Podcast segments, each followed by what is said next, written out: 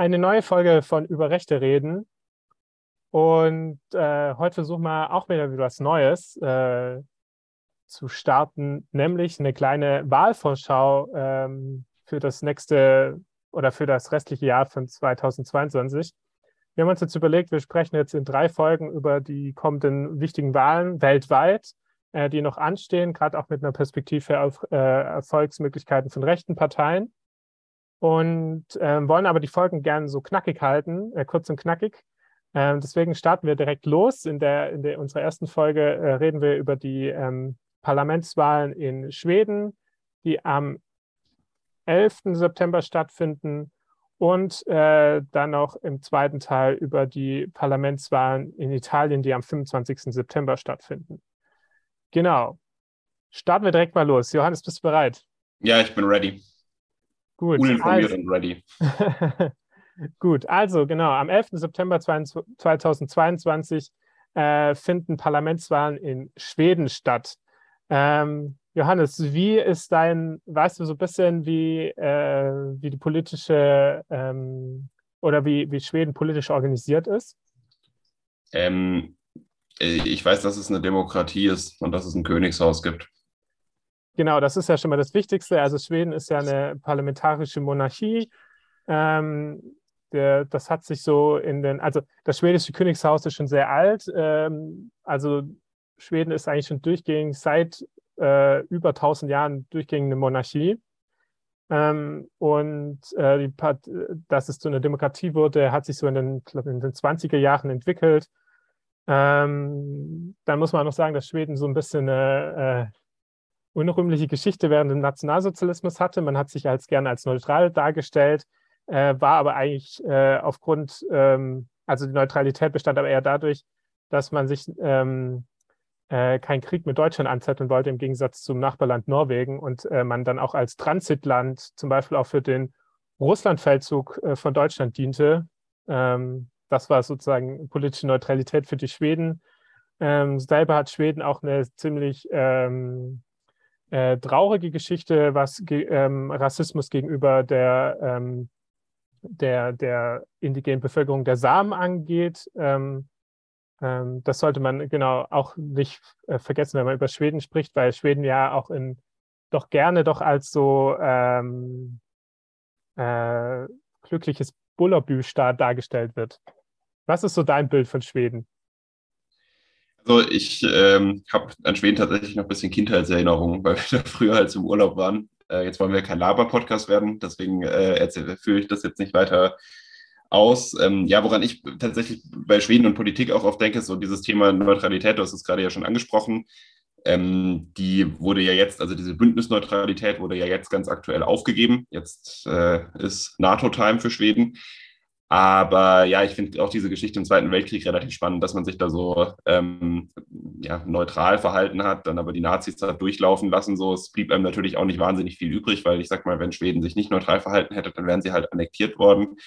Ab einem gewissen Zeitpunkt war das aber tatsächlich für ähm, jüdische äh, ja, Flüchtlinge eine relativ wichtige Geschichte, dass ähm, man sich in Schweden aufhalten bzw. nach Schweden fliehen konnte. Gerade aus Dänemark heraus gab es da nämlich ziemlich große Ströme. Genau, aber das erst ab 1943. Genau, da haben nämlich die Schweden dann den Deutschen das Transitrecht wieder entzogen, als Deutschland gerade dabei war, den Krieg zu verlieren. Also klar war so, die haben jetzt Besseres zu tun, beziehungsweise die, die haben jetzt nicht die Kapazitäten, um Schweden einzunehmen. Da hat man das dann, hat man das dann so ein bisschen umgedreht. Also es ist so ein bisschen, ja, opportun. Genau. Und ähm, aber jetzt sprechen wir erstmal über die, die aktuelle politische Situation. Ähm, die letzten Wahlen fanden äh, 2018 statt und äh, damals gab es eigentlich ein, ja, eigentlich fast ein historisches Ergebnis, denn ähm, die, die klassischen Blöcke, also eigentlich äh, gibt es in Schweden oder auch in den anderen skandinavischen Ländern so ein klassisches konservativer Block gegenüber einem linken Block. Ähm, der linke Block wurde eigentlich immer von den Sozialdemokraten angeführt. Die wurden 2018 auch mit 28 Prozent noch stärkste Kraft. Aber ihre bisherige Koalition ähm, hatte keine Mehrheit. Ähm, also eine Mehrheit braucht man da von 175 Stimmen. Die Sozialdemokraten hatten zusammen mit der Grünen Milieupartei und der ähm, linken äh, Fensterpartei ähm, nur noch 144 Stimmen. Der, die bürgerliche Allianz äh, hingegen, die angeführt werden von, den, äh, von der moderaten Sammlungspartei, ähm, zusammen mit der äh, liberalen äh, Zentrumspartei und Christdemokraten und den Liberalen, kam aber auch nur auf 143 Stimmen. Ähm, normalerweise haben diese Parteien über die letzten Jahrzehnte immer so, äh, diese Blöcke haben eigentlich sich immer abgewechselt, wer halt immer stärker war. Ähm, das Interessante in Schweden ist eigentlich, dass seit 2010 ist jetzt ein neuer Block entstanden. Man kann es nicht als Block bezeichnen, eigentlich besteht es nur aus einer Partei, das sind nämlich die äh, Schwedendemokraten. Das ist nämlich die rechts, rechtsextreme Partei in Schweden, die halt bei der, ähm, bei der letzten Reichstagswahl äh, ihr stärkstes Ergebnis mit 17,5 Prozent bekommen haben. Und äh, das führte halt dazu, dass ähm, keine der beiden Blöcke mehr eine Mehrheit hatte. Und äh, die, die Folge war 2018, dass zuerst die Moderaten versucht haben, eine Regierung zu finden ähm, oder zu bilden. Das haben sie nicht geschafft. Ähm, dann wurden äh, die Sozialdemokraten haben das auch nicht geschafft. Äh, in Schweden ist das so, dass, ähm, dass der Parlamentspräsident viermal einen Kandidaten, der ähm, vorschlagen kann. Und wenn, wenn viermal eine Person durchgefallen ist oder wenn viermal äh, niemand gewählt wurde, gibt es direkt Neuwahlen. Und erst im dritten Versuch hat äh, der Sozialdemokrat nochmal versucht, Stefan Löwen, und wurde dann gewählt. Das Spannende in Schweden ist, jetzt bist du, ich glaube, das, das findest du jetzt richtig interessant. Ähm, wie, wie wird denn, was braucht man denn in Deutschland, um gewählt zu werden als Ministerpräsident, Kanzlerin vom das Parlament? Kommt auf, den, kommt auf den Wahlgang an. Also tatsächlich ist es so, äh, es gibt erstmal zwei Wahlgänge, in denen braucht man die absolute Mehrheit. Das heißt, die Mehrheit von den Stimmen, die es theoretisch gibt. So. Im dritten Wahlgang setzt sich dann die Person durch, die ähm, die relative Mehrheit auf sich vereinigt. Das heißt, die Person, die am meisten Stimmen erhält. Das, äh, der Hintergrund ist so ein bisschen, dass man es das eigentlich vermeiden möchte, dass eine Person quasi nur so eine äh, relative Mehrheit hat, weil diese Person dann faktisch mit einer Regierung Schwierigkeiten haben wird, Gesetze durchzubringen und dementsprechend so die Handlungsfähigkeit in Frage steht. Deswegen ist es so eine Art äh, Notfall-Exit, wenn man keine Neuwahlen möchte und trotzdem aus irgendwelchen Gründen so regieren will. Ähm, ist aber etwas, was in Deutschland sehr, sehr selten passiert. Ja, und in Schweden ist es eigentlich noch spannender, weil ähm, ähm, ein Kandidat muss nicht die Mehrheit erlangen, er darf nur nicht ähm, mehr Nein-Stimmen bekommen als, äh, also als Ja und Enthaltung zusammen. Also Stefan Löwen bekam sozusagen im dritten Wahlgang damals, ähm, äh, er, erhielt er, müssen wir uns kurz schauen, 116 Ja-Stimmen zu 153 Nein-Stimmen und 77 Enthaltungen. Das hat aber trotzdem gereicht, damit er, äh, damit er Ministerpräsident von Schweden wird. Nochmal, wie viele Stimmen? 116 Ja-Stimmen ja. 153 Nein-Stimmen und 77 Enthaltungen. Aber ich, äh, okay, ich, ich, dachte, ich dachte, er darf nicht mehr Nein-Stimmen als Ja-Stimmen haben und Enthaltungen. Nee, Ja und Enthaltung werden zusammengerechnet. Also du musst, ja und Enthaltung versus Nein. Also eigentlich geht es nur darum, dass du nicht die absolute Mehrheit gegen dich stimmt. Ja, ja, okay, okay, okay, ich verstehe. Ja. Also das, das, ist ein spannendes. Also prinzipiell könntest du auch mit ähm, 10 Ja-Stimmen 160 Nein-Stimmen und wenn sich der Rest komplett enthält, würdest du auch die Wahl gewinnen ja. in Schweden. Ja, okay, das ist tatsächlich spannend. Und in, da ist auch so, dass ja auch der, ähm, dass Kandidaten ja auch vorgeschlagen werden vom Parlamentspräsidenten. Das ist ja zum Beispiel anders, als wir in, in Thüringen zum Beispiel hatten, das bekannte Beispiel, wo man ja auch dagegen kandidieren kann. Also man kennt, und das gibt es in Schweden eigentlich nicht so, diese Gegenkandidatur. Also da steht dann halt eine Person zur Wahl und nicht eine andere, sondern diese Person muss halt, ähm, darf halt nicht äh, mit einer absoluten Mehrheit äh, gegen ihn gestimmt werden. Und dann ist man sozusagen ähm, Parlaments äh, Ministerpräsident in Schweden. Okay, das ist tatsächlich ein spannendes System. Das war mir gar nicht bewusst. Genau, und in Schweden. Und, und wer, wer, wer wird es jetzt das nächste Mal? da sprechen wir gleich drüber. Aber das Interessante war jetzt, ähm, dass 2018 äh, durch das, den Erfolg der Schwedendemokraten, dass sie diese Blöcke eigentlich gesprengt wurden ähm, zum ersten Mal. Weil das erste Mal war so, also ähm, ähm, Stefan Löwen hat nur die Mehrheit bekommen, weil er der, äh, der Liberalen Partei und der Zentrumspartei, äh, die beiden auch der äh, europäischen ähm, liberalen Parteifamilie angehören, mit denen hat er sozusagen ein Bündnis abgeschlossen, dass sie sich enthalten. Und das Bündnis hat aber vorgesehen, dass die äh, Fans der Partei, die Link Linkspartei in Schweden sozusagen, nicht Teil der Regierung mehr ist. Und so wurde das sozusagen, äh, dieses Bündnis, linke Bündnis ges äh, ähm, gespalten. Gleichzeitig wurde aber auch das, Recht, also das konservative Bündnis gespalten, weil sozusagen die zwei kleineren Parteien plötzlich mit den Sozialdemokraten paktiert haben.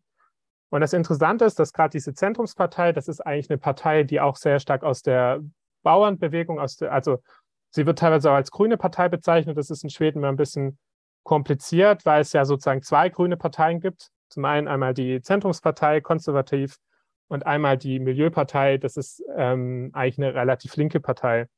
Wobei ich, ich sagen muss, ich finde ja, das ist etwas, was eigentlich auch absolut Sinn ergibt. Weil wenn man sich so diesen, diesen ganzen Thema, äh, diesen ganzen Themenkomplex Umwelt- und Klimaschutz und so mal anguckt, dann ist das ja was, was man konservativ wirklich 1A spielen kann. So dieser, dieser, dieser Schlagwort äh, Umweltschutz ist Heimatschutz. Das funktioniert in einer konservativen Lesart ganz wunderbar. Und ich habe bis heute nicht verstanden, warum die CDU in Deutschland nicht schon viel früher versucht hat, genau auf diesen Zug aufzuspringen, weil das relativ clever gewesen wäre in meinen Augen. Äh, ja, das stimmt. Ähm, Genau, vielleicht ist es einfach, hat es was mit der Parteiengeschichte zu tun, da er sozusagen diese, gerade in Skandinavien und auch im Baltikum, sind sozusagen diese konservativ-grünen ähm, Landwirtschaftsparteien halt schon immer historisch äh, von Bedeutung gewesen. Und sozusagen, das ist auch interessant, dass halt diese Länder zwei haben. Ich finde, es ist nur wichtig dazu zu sagen, weil wenn man Artikel über schwedische Politik liest, finde ich schon, dass ähm, Journalisten sich nicht die Mühe zu geben, um welche grüne Partei es sich handelt, weil man halt auch sagen muss, dass diese grüne, diese Zentrumspartei, die oft auch als grüne Partei Schwedens bezeichnet wird, halt eigentlich in der Parteienfamilie der ähm, liberalen Partei, also der FDP ist. Und dass man, ich finde oft, dass, dass äh, Journalistinnen in Deutschland sich viel zu wenig die Mühe geben, klar zu machen, dass Parteienstrukturen äh, oder die Parteienlandschaft in anderen Ländern an, sehr anders sein können als in Deutschland. Und dass nicht sozusagen das deutsche Modell das klassische ist und eins zu eins übertragbar ist. Ich kenne das auch so ein bisschen. Ich habe da auch oft das Gefühl, dass ähm, bei, bei so, weiß ich nicht, egal wo gewählt wird, gerne auch in den USA wird immer so der Versuch gemacht, das einfach so eins zu eins aufs deutsche System zu übertragen. Und dann gibt es irgendwie in den USA halt so vor allem Republikaner und Demokraten, dann sind die Demokraten so die SPD und die Republikaner die CDU. Wenn man sich die inhaltlichen Positionen anguckt, dann äh, sind die Demokraten in Wirklichkeit äh, die CDU am rechten Rand und die Republikaner sind die NPD. Also so von den Überschneidungen her kommt das halt deutlich besser hin. Und das ist halt so ein bisschen, weiß ich nicht, so dieser, dieser Wunsch danach, ähm, so politische Zusammenhänge zu übertragen und auch so zu tun, als ob es irgendwie so, ich weiß nicht, ich glaube, das ist auch wichtig, um dieses Bild von politischer Mitte zu stützen, das äh, Leute ja auch gerne haben und das Leuten oft vermittelt wird, dass man da irgendwie so tut, als ob das überall ja in gewisser Weise dasselbe wäre und als ob die Grabenkämpfe, die geführt werden, auch überall die gleiche sind, weil es gibt ja überall die, die gute Mitte, die bösen Ränder so, das ist eigentlich relativ easy. Dabei funktioniert die Welt so leicht halt nicht, weil wo die Mitte ist, kommt ja immer darauf an, in welchem System ich stehe.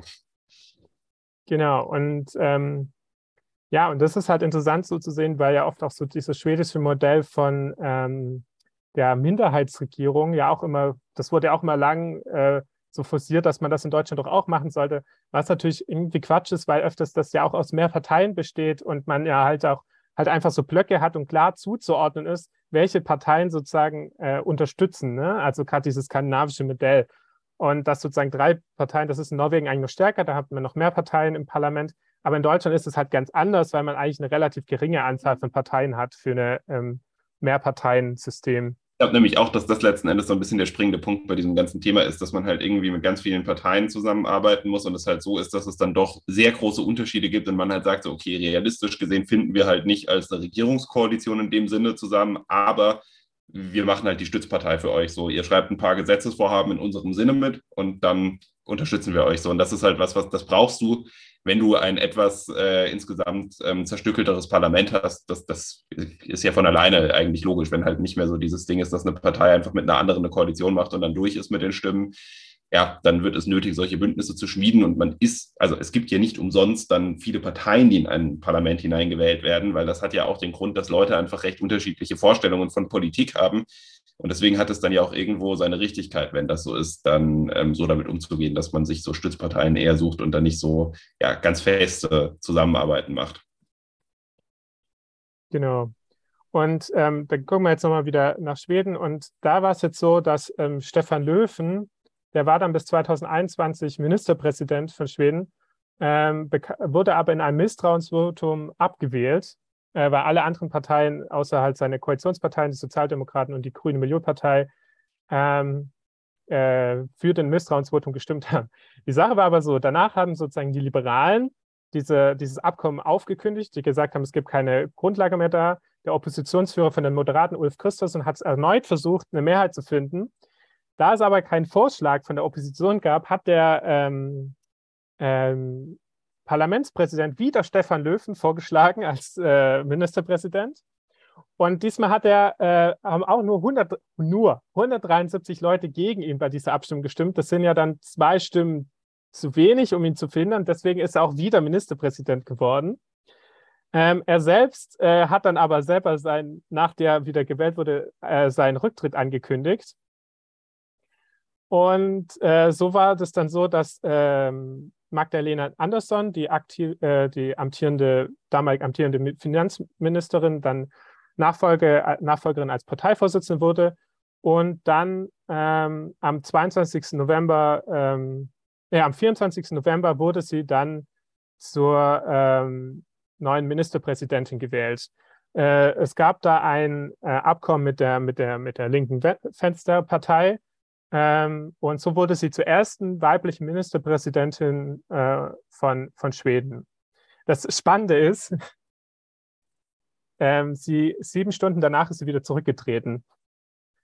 Ähm, äh, das war nämlich so, dass ähm, sie wurde gewählt, danach wurde der Haushalt beschlossen und durchgekommen ist aber der Haushaltsvorschlag äh, von den Oppositionsparteien aus Moderaten, äh, Christdemokraten und Schwedendemokraten. Das hat der Koalitionspartei der Grünen überhaupt nicht gepasst, ähm, dass sozusagen die Sozialdemokraten mit dem Oppositionsvorschlag gestimmt haben dass sie sozusagen sieben Stunden nach der Wahl äh, aus der Regierung ausgeschieden sind und deswegen ist Magdalena Andersson wieder zurückgetreten. Sie wurde aber darauf, ein paar Tage später, wurde sie aber erneut wieder zur Ministerpräsidentin gewählt und ist jetzt momentan die amtierende Ministerpräsidentin Schwedens. Aber okay. in einer, sind jetzt, momentan sind nur noch die Schwedendemokraten in der Regierung. Okay. Ja, kommst du mit? Ja, so halbwegs, so halbwegs. Genau. Und ähm, genau, also das, das äh, Wichtigste, was jetzt sozusagen ihrer Amtszeit an, äh, passiert ist, ist ja sozusagen der geplante NATO-Beitritt von, von, von Schweden, die sich ja lange als militärisch äh, äh, neutral verhalten haben, aber sie jetzt ja mit Finnland zusammen ähm, den, den Beitritt planen. Ich glaube, vollzogen ist er ja auch noch nicht, meines Wissens. Nee. Genau. Und ähm, ja, ein anderer Skandal, der noch jetzt in ihre Regierungszeit fällt, ist, dass ähm, Bilder von äh, ihrer Innenministerin äh, veröffentlicht wurden von, von den rechts, äh, ähm, rechtsextremen Schwedendemokraten, wo man sie sieht äh, im Alter von 15 Jahren, wie sie einen Hitlergruß macht. Ähm, ja, sie selbst sagt, äh, dass sie sich nicht mehr daran erinnern könne und ähm, dass sie sich äh, entschuldigt sein, wenn er äh, das dass äh, es wahrscheinlich eher ironisch gemeint war. Ähm, es kam dann aber so ein bisschen raus, dass sie halt auch in so einem relativ äh, nationalistischen Milieu früher äh, aufgewachsen sei. Und sie ist bis heute immer noch mit dem äh, Schlagzeuger einer äh, Metalband namens Raubtier zusammen, die halt auch eher so ähm, äh, wohl sehr militaristisch und äh, auch nationalistisch unterwegs sind. Genau, das war so der große Schwedenskandal in den letzten Monaten. Okay, aber die ist dann auch bei den Sozialdemokraten. Die genau, die ist auch bei den Sozialdemokraten. Ich glaube, ich glaub, vorhin hast du im Verlauf einmal, als du Sozialdemokraten meintest, Schwedendemokraten gemeint, die alleine regieren. Ähm, ah, nee, genau, die Sozialdemokraten regieren, nicht die Schweden. einmal auszuräumen, weil deswegen war ich auch kurz, habe ich so kurz gestutzt, als du gefragt hast, ob ich mitkam. Äh, ich dachte mir dann so, okay, wahrscheinlich hat das einfach verwechselt. ja, ups, genau. Ja, macht nichts. Deswegen klären wir es jetzt hier auf. genau. Und, okay, ähm, aber getanzt hat niemand. Getanzt? Nee, in ja. Schweden hat niemand getanzt. Okay, also, Gott sei Dank. Das wäre ja ein echter Skandal. Nee, da gab es jetzt nur noch Belästigungsvorwürfe gegen den, glaub, äh, amtierenden, weiß nicht, was war das, der Infrastrukturminister und so, der Hitlergruß, ne? Aber getanzt hat niemand, ne? Also nichts, was jetzt irgendwie von Relevanz wäre, politisch gesehen, ne? Ja, ja. Ja, also, ja. Genau, und momentan sieht das so aus, dass ähm, äh, ja, also jetzt bei den letzten Umfragen, hier gibt es eine Umfrage vom 26. August 2022, ähm, dass die Schwedendemokraten nochmal drei Prozent zugewinnen könnten. Äh, dann lägen sie über 30 Prozent. Sie waren früher aber deutlich stärker. Äh, die Schwedendemokraten würden auch wieder zugewinnen. Sie kämen dann auf 20 Prozent. 2019 waren sie teilweise in Umfragen auch die stärkste Partei. Ähm, bei den anderen Parteien, äh, die, also prinzipiell ist es relativ knapp so, wie so die Entwicklung aussieht. Also es gibt keine großen ähm, ja, irgendwie krasse Sachen in Schweden, die jetzt politisch passieren könnten. Aber man müsste einfach sagen, dass es ja wahrscheinlich so ist, dass wieder keine, keiner dieser klassischen Blöcke wieder diese, diese absolute Mehrheit bekommt. Also die Regierung ist eher unwahrscheinlich, dass sie stabiler wird. So, jetzt kommen wir aber jetzt noch zum interessanten Part. Äh, Part ne? Schauen wir uns mal diese Schwedendemokraten an.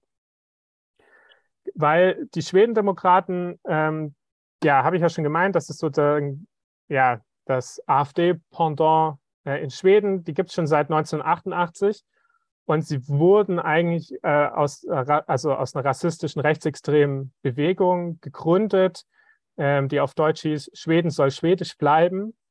Und äh, hatte am Anfang auch, einer ihrer Mitgründer war ähm, ähm, einer der wichtigsten äh, SS-Köpfe, also während, während dem Dritten Reich in Schweden. Ähm, und äh, ja, und sie war eigentlich am Anfang genau stark von, von auch von Neonazis geprägt. Und das Interessante ist, dass dann ab ähm, 2005 wurde dann äh, Jimmy Eckelson ähm, der Vorsitzende der Schwedendemokraten und seitdem hat sich ähm, äh, die Schwedendemokraten in Schweden krass entwickelt. Ähm, der war damals erst 26 Jahre alt, ist bis heute Parteivorsitzender und er hat jetzt, ähm, das ist das Interessante, er hat versucht, diese Partei auf bürgerlich zu trimmen. Er hat äh, die ganzen sozusagen, umgangssprachlich, die ganzen Klatzen aus der Partei geschmissen. Ähm, er hat sozusagen der Partei dem Motto gegeben, dass sie sich gegen Rassismus einsetzt, also kein, kein Rassismus in den Schweden äh, beiden Schwedendemokraten. Er hat äh, das Parteilogo geändert von, einem, von einer blauen Fackel ähm, in, so, in eine blaue Blume. Also also sie sieht so, ja, also ja, Schriftstil wurde geändert. Ähm, es wurde, man gibt sich jetzt so als diese bürgerliche Partei und seit 2010 sind sie das erste Mal ins Parlament eingezogen und seitdem gewinnen sie stetig dazu. Also teilweise wurde schon letztes Mal, haben sie, glaube ich, 16 Prozent geholt. Da wurde, gab es aber Umfragen, dass sie damals schon als stärkste Kraft gesehen haben mit 25 Prozent. Aber diesmal könnten sie wieder dazu gewinnen. Und man muss einfach sagen, diese Schwedendemokraten, das sind einfach eine, ist einfach eine sehr rechte Partei, die immer wieder Skandale, rassistische Skandale von Mitgliedern hat. Aber dadurch, dass Jimmy Atkinson das so ähm, geschafft hat, äh, diese Partei zu, ja, äh, in, ich weiß nicht, ähm, anzumalen, in, in, in, in, ja, in so ein bürgerliches Image zu geben. Ein, blumiges Image. Ein, Genau, und das ist interessant, weil wenn man sich Jimmy Atkinson äh, anguckt, äh, irgendwo habe ich gelesen, dass er so ein bisschen aussieht wie ähm, so eine Mischung, so wie, wie Karl Theodor zu Gutenberg, so ein bisschen, ja. Zurückgegelte Haare, aber ja, also so dieses. Ich hatte krass an Julian Reichelt erinnert auf den ersten Blick.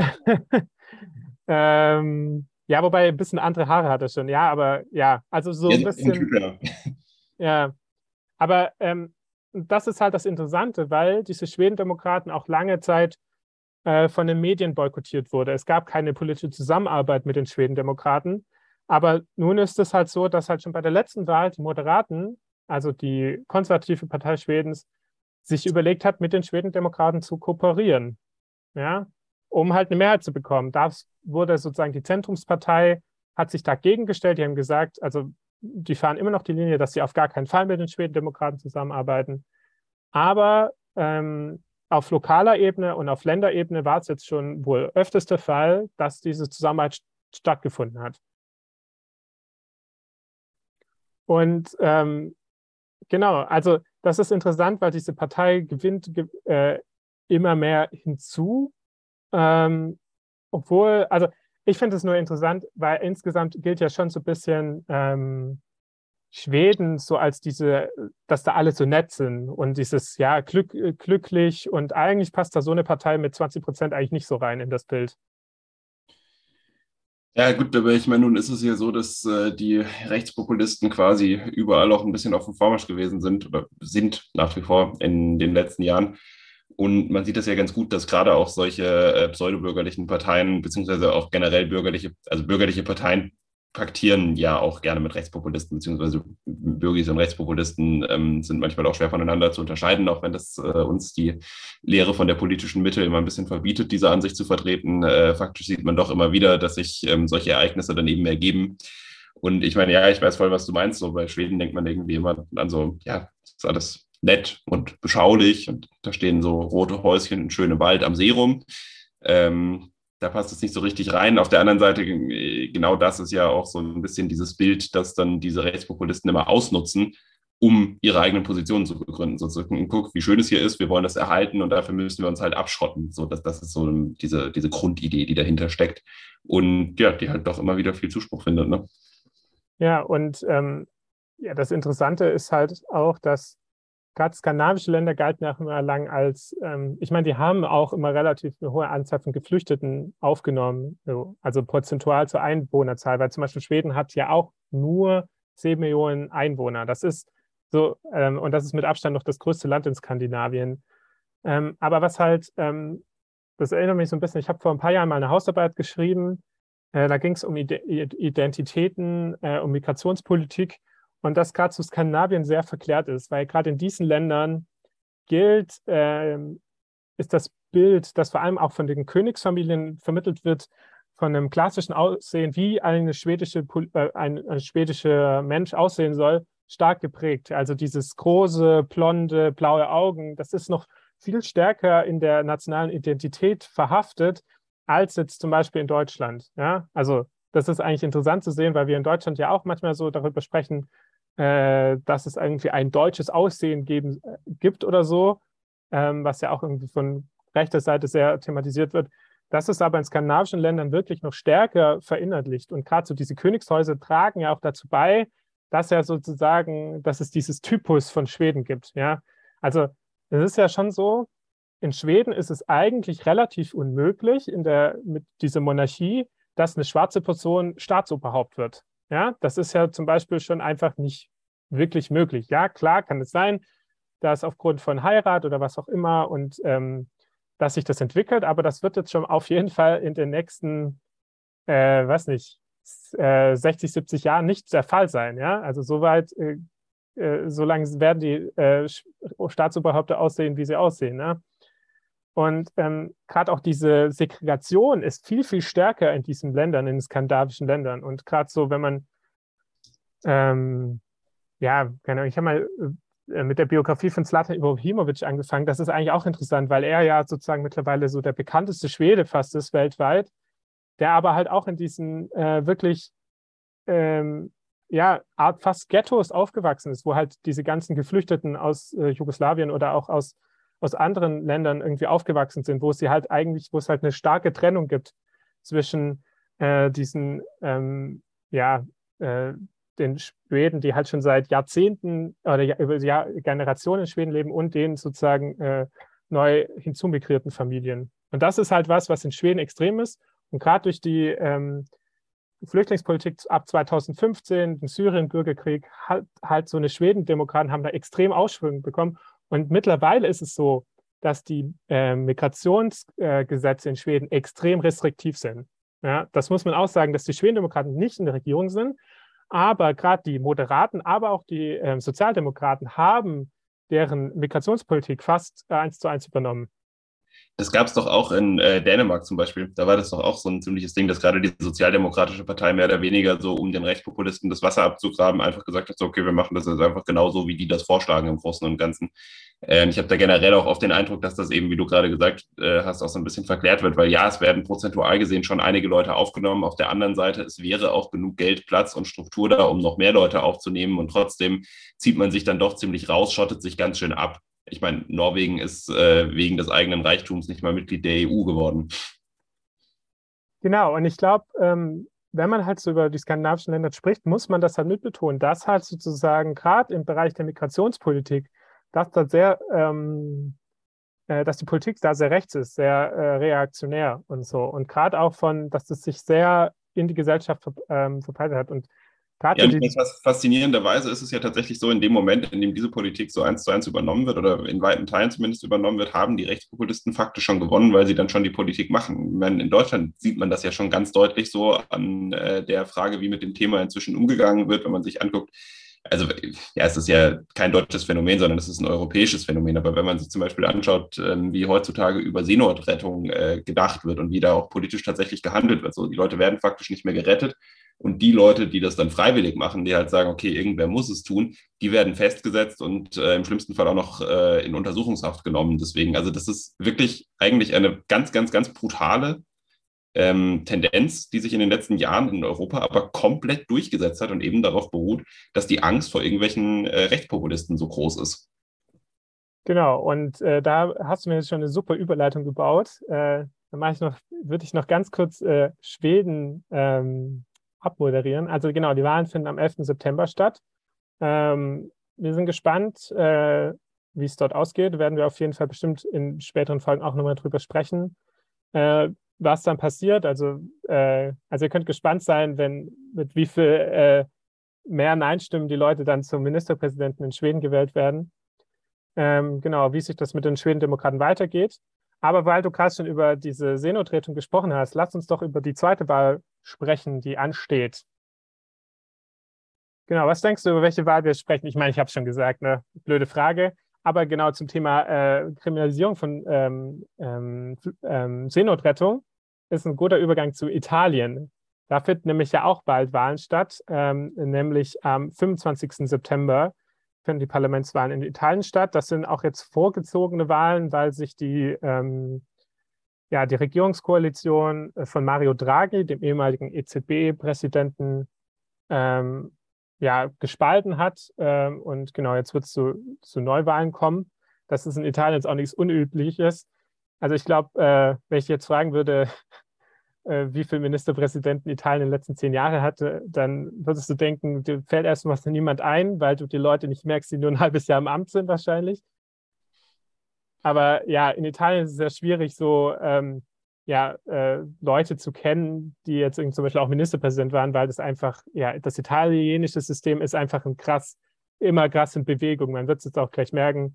Die Parteien gründen sich andauernd neu, bilden sich neu, bilden Bündnisse. Genau. Aber jetzt sprechen wir mal über die Wahlen.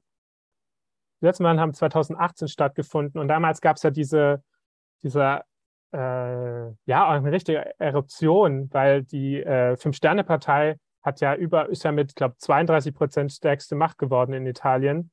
Ähm, was, was fällt dir über die fünf Sterne ein? Hast bestimmt schon einiges gehört. Ja, also ich, ich erinnere mich tatsächlich auch damals so, dass das, ähm, ich weiß nicht, es ist, es ist ja gar nicht so, äh, also ich, ich kannte die vorher nicht, weil die ja auch relativ neu war, so als sie so diesen großen Erfolg errungen hat. Zumindest war sie noch relativ unbekannt.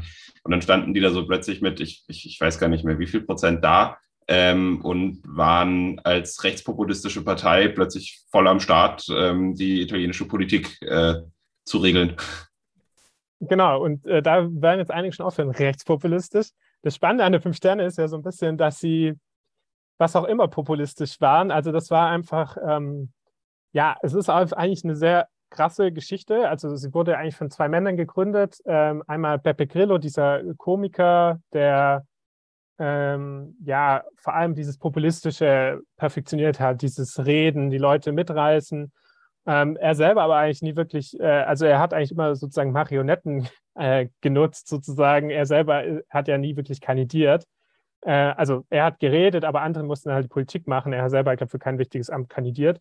Und ähm, äh, genau, und zusammen mit einem ähm, Unternehmer, der, äh, ich glaube, äh, Internetunternehmer. Und da war das Spannende, dass die Fünf Sterne ja die erste Partei waren, wo ja alle Mitglieder alle Entscheidungen mittreffen konnten oder mussten. Ähm, das war immer so, dass halt zum Beispiel mal in der Regierungsbildung wurde das äh, per Online, haben die Mitglieder sozusagen online erst darüber abgestimmt. Eigentlich wurden alle Entscheidungen der Partei sozusagen zuerst in einer Online-Abstimmung der Mitglieder beschlossen. Ja, also das, das war eigentlich so der äh, Inbegriff von Basisdemokratie ist, ne? Genau, das war so die Idee der fünf Sterne. Sie haben ja auch sozusagen so ein bisschen, ich meine, in Italien so mit, äh, ja, muss man sagen, Korruption ist ja auch äh, ein größeres Problem. Ich meine, haben wir in Deutschland ja auch ein großes Problem, was aber nicht so besprochen wird. Ähm, aber äh, genau, die Fünf Sterne war eigentlich so eine Partei, die eigentlich, ja, man konnte eigentlich nicht, nicht so politisch zuordnen. Aber da du den Begriff rechtspopulistisch benutzt, ist es nicht, das ist nicht ganz falsch. Also man hat schon immer relativ früh so eine ähm, Anti-Migrationskurs gefahren, auch immer so anti-EU. Äh, und vor allem war man auch immer gern in eher rechten europäischen Parteibündnissen dabei. Mittlerweile ist man fraktionslos im, Partei, äh, im Parlament. Aber genau, 2018 haben sie 32 Prozent gewonnen mit Luigi Di Maio und sie sind eine Koalition eingegangen äh, mit der Lega. Und das war ja sozusagen der große Knall, weil die Lega mit Matteo Salvini als Parteivorsitzender, das ist schon eine sehr, sehr rechte Partei. Ja, also Salvini selber ähm, kann man, glaube ich, auch ohne weiteres sagen, ist rechtsextrem so. äh, also der Mann ist schon echt heftig drauf, hat inzwischen übrigens auch wegen seinem Engagement gegen Flüchtlinge ein Gerichtsverfahren wegen Freiheitsberaubung am Hals, weil er ähm, das Schiff Open Arms ähm, von einer spanischen Seenotrettungsorganisation, ähm, den hat er nicht erlaubt, in Italien anzulanden, obwohl sich andere EU-Staaten schon bereit erklärt hatten, die Leute, die drauf sind, aufzunehmen komplett und äh, hat äh, die dann quasi so ja auf, auf See eingesperrt, in Anführungszeichen, weil die halt nicht anlanden konnten. So. Ähm, deswegen läuft gerade ein Verfahren gegen ihn. Ist ansonsten, äh, er war ja Innenminister, ähm, ist auch dafür bekannt, dass er äh, ja eben gerade bei dieser ganzen äh, NGO-Flüchtling, Flüchtlingsrettungsgeschichte ganz massiv immer versucht hat, das zu verhindern mit allem, was er hatte.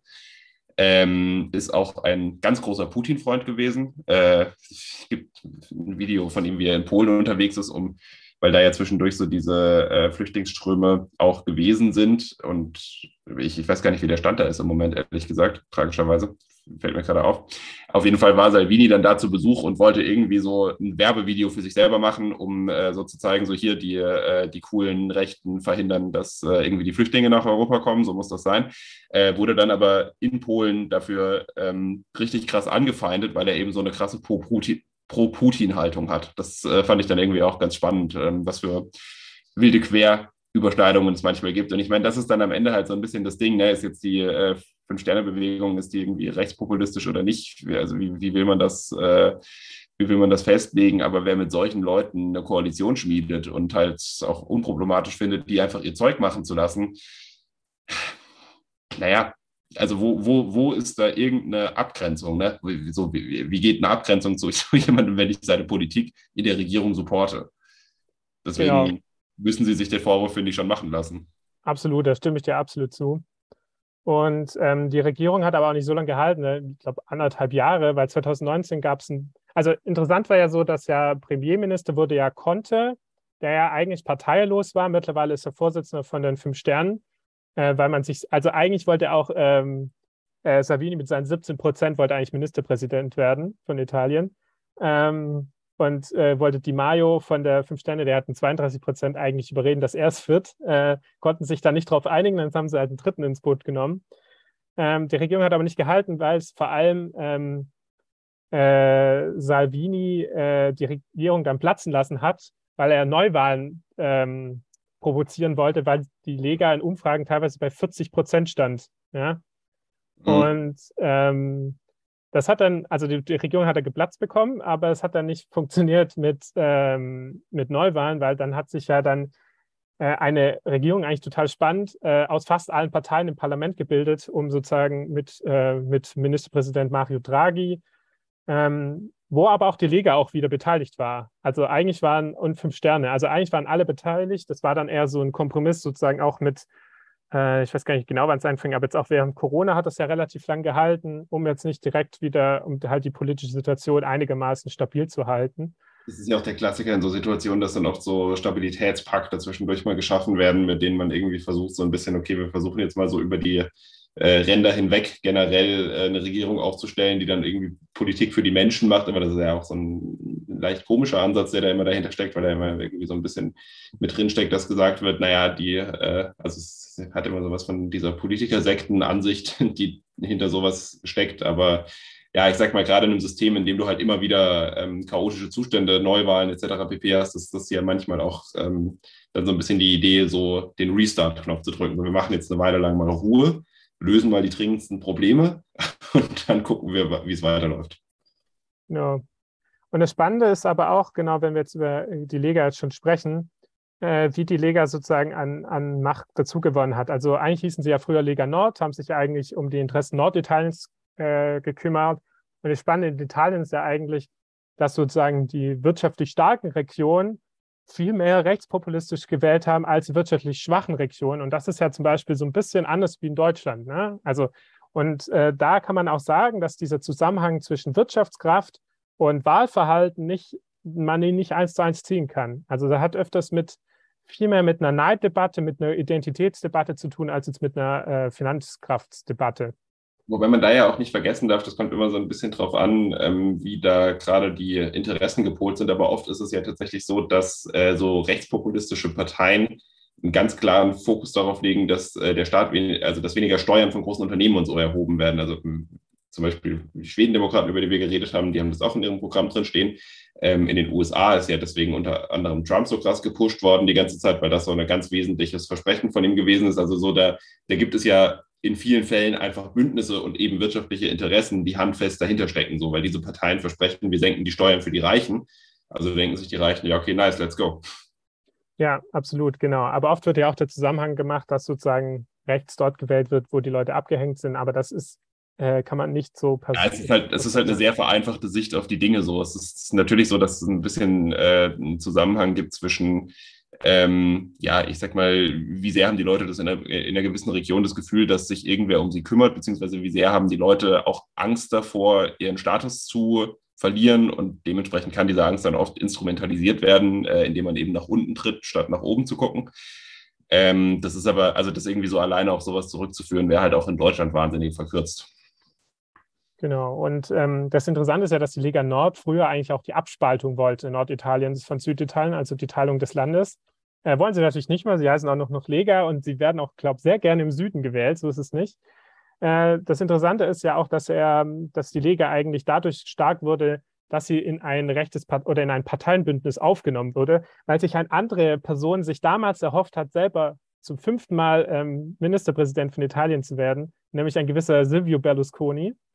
Ähm, ja, also so, weiß nicht, wahrscheinlich einer der populärsten Rechtspopulisten Europas. Ähm, also korrupt ohne Ende. Ähm, ja, ich glaube, Silvio Berlusconi werden wahrscheinlich die meisten von euch kennen. Er tritt auch wieder an mit seiner Partei Forza Italia. Ähm, ähm, aber es war jetzt schon, ich glaube, das letzte Mal war er bis 2011 Ministerpräsident, also er war es jetzt schon länger nicht mehr.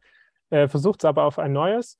Der Silvio Berlusconi hat ja eigentlich ähm, diese rechte äh, Politik in, in Italien ja stark auch etabliert, weil man muss ja auch sagen, äh, genau, Italien historisch gesehen mit Benito Mussolini ja als der Duce, das kann man schon so als Pendant zu, so, zu Adolf Hitler ein bisschen ziehen. Also die Vergleiche sind re relativ ähnlich.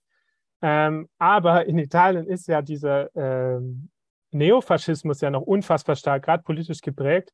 Und Parteien spielen eigentlich immer noch ganz stark damit, ähm, äh, mit, mit Benito Mussolini. Also das ist ja so, in Deutschland wirst du relativ wenig, wenn du dich irgendwie, ähm, äh, ja, weiß nicht, positiv über Hitler äußerst. Das macht ja nicht mal die AfD. Aber in Italien ist das eigentlich gang und gäbe, dass das gerade rechte Parteien gerne machen.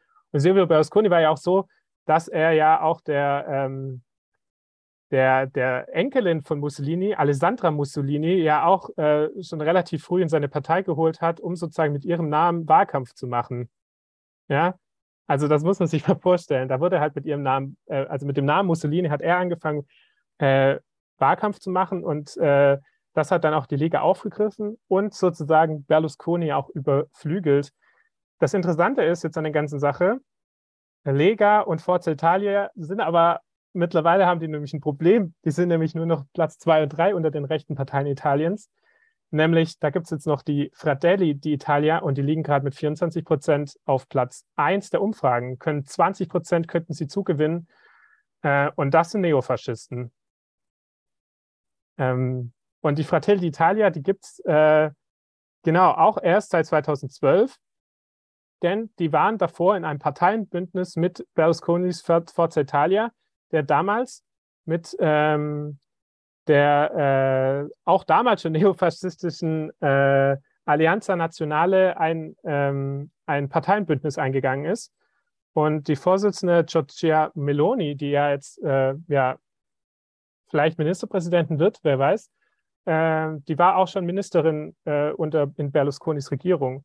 Und ja, Fratelli d'Italia, das sind einfach richtige Neo, äh, Neofaschisten, äh, deren Jugendbewegung hat enge Kontakte mit Rechtsextremen, mit Neonazis. Ähm, und das ist richtig übel. Also, ähm, und die könnte sozusagen von Lega und Forza Italia zusammen könnten die eine Regierung bilden. Und das ist extrem. Das wäre das wär richtig krass.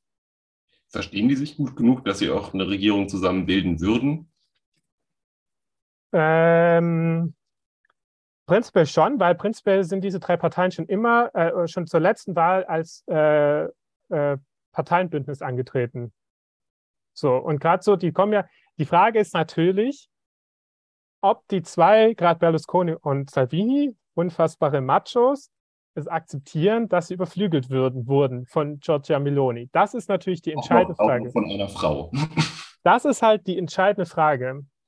Ähm, ich sage mal so, die politische Situation in Italien wird nicht leichter werden ähm, äh, nach den Wahlen. Also man, es ist halt so, dass die fünf Sterne, die verlieren ja 20 Prozent wahrscheinlich. Äh, die Sozialdemokraten können auch vielleicht auch noch um Platz 1 kämpfen mit den Fratelli d'Italia.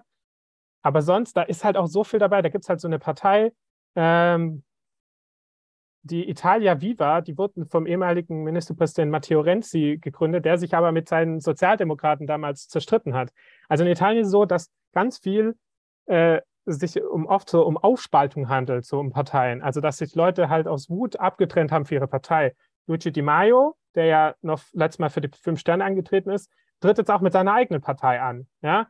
Und das ist das Problem, dass in Italien, dass es halt extrem viel um, um persönliche Streitigkeiten auch geht. Aber es besteht die Möglichkeit, wenn man jetzt guckt, 24 Prozent, 17 Prozent von Lega plus 7 Prozent Forza Italia, sind wir bei ja, deutlich über 40. 48 Prozent. Und das könnte am Ende schon reichen. Ja, Italien hat ja auch eine Hürde, ne? Äh, ich glaube, 4 Prozent sind das in Italien. Ja.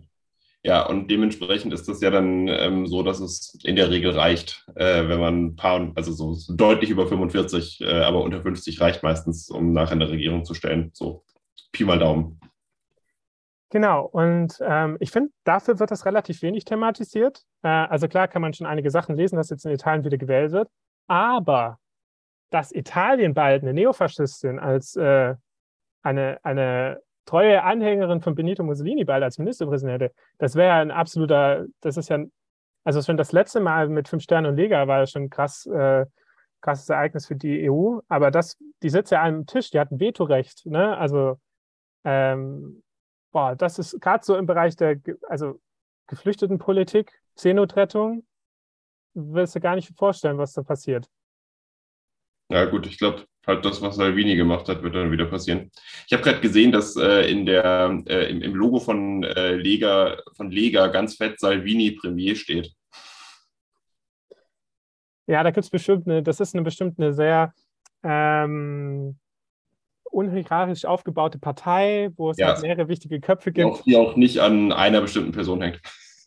Ja, gar nicht. Und wahrscheinlich ist Salvini auch der, ich weiß es nicht genau, aber es ist auch so ein Typ, der seit 20 Jahren auch nur mit Mitte 20 wahrscheinlich schon seinen Mandatsposten bekommen hat.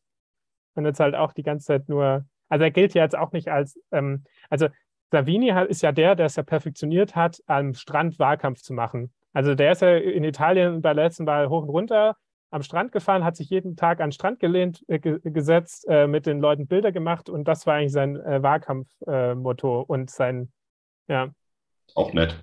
Ja, genau. Also ich glaube, ganz Italien weiß, wie der Oberkörper. Da wäre man in Deutschland halt nicht so viel unterwegs, wenn man das machen würde. Das stimmt, aber ich glaube, ganz Italien kennt den, Ober den nackten Oberkörper von Matteo Salvini. Das wurde, glaube ich, äh, in sehr vielen ähm, Bildern gezeigt. Genau. Aber es ist interessant, weil das Spannende ist auch, dass Giorgia Meloni äh, auch die äh, Vorsitzende der ähm, EKR ist, des Europäisch Kon Konservativen Reformerparteienbündnisses, weil die ist ja, die Fratelli d'Italia sind ja nicht in dieser ganz rechten Gruppe drin, wo auch die AfD drin ist, sondern in der angeblich ja so bürgerlichen äh, EKR, wo ja auch ganz lang die Familienpartei drin war, die Deutsche Familienpartei. Und da ist die Vorsitzende. Also klar, die ähm, Lega ist halt bei, ähm, wie heißt es jetzt, ich glaube, Identität und Demokratie. Aber das muss man halt mal sagen, dass diese EKR mit solchen Parteien, also die Schwedendemokraten sind auch in der EKR, da ist auch die PIS-Partei aus Polen drin, da waren auch immer die ähm, Tories aus Großbritannien drin. Und das muss man mal sagen, die EKR, die ist kein Deut besser als äh, Identität und Demokratie. Wollte ich jetzt mal gesagt haben. ich meine, äh, letzten Endes ähm, habe ich so ein bisschen den Eindruck, dass sich da auch manchmal äh, ein klein wenig die Geister scheiden, weil äh, da vor allem Parteien drin sind, bei denen so dieses ganze Thema sexuelle Selbstbestimmung, Homophobie, äh, Transphobie und äh, Antischwangerschaftsabbruch irgendwie eine Rolle spielt. Weil das, das, das, das haben die halt gemeinsam, so die Parteien, die da organisiert sind. Also nicht jede Partei, die dort organisiert ist, aber die rechtspopulistischen Kräfte, die dort eher organisiert sind, äh, haben relativ häufig diese Komponente als Überschneidung. Genau, und was vielleicht auch interessant ist, mal zu sagen, ist, dass ja die Partei Forza Italia von Silvio Berlusconi, die ist ja auch in der konservativen Parteienfamilie wie die CDU. Und ich glaube, ehrlich gesagt, hatte ich immer den Eindruck, dass die CDU das nicht wirklich juckt. Ne? Also was, was die in Italien da treiben. Äh, man hat auch mit Antonio Tajani, war ja der Nachfolger von Martin Schulz als EU-Parlamentspräsident, war ja auch von der Forza Italia, ein enger Vertrauender von Berlusconi. Ähm, und ehrlich gesagt, so, da hat man, also müssen auf jeden Fall mal auch diese, diese europäischen Parteienfamilien sprechen. Aber da wird sich so die Augen zugehalten von allen möglichen äh, Parteien, auch gerade aus Deutschland, äh, mit, mit wem man da alles zusammenarbeitet. Ne? Das ist einfach wirklich grauenhaft. Genau. Gut, ja, das war äh, das äh, düstere Bild von den Wahlen in Italien. Noch schlimmer als in Schweden. Ne? Äh, dachte man erst, da ist keine Steigerung möglich, aber ich bin mal gespannt, wie es sich entwickelt. Ähm, ich muss einmal in meinen Kalender gucken. Vielleicht bin ich, ah, ich glaube es eher noch nicht, dass ich vielleicht sogar in Italien bin den, den, während den Wahlen. Aber genau.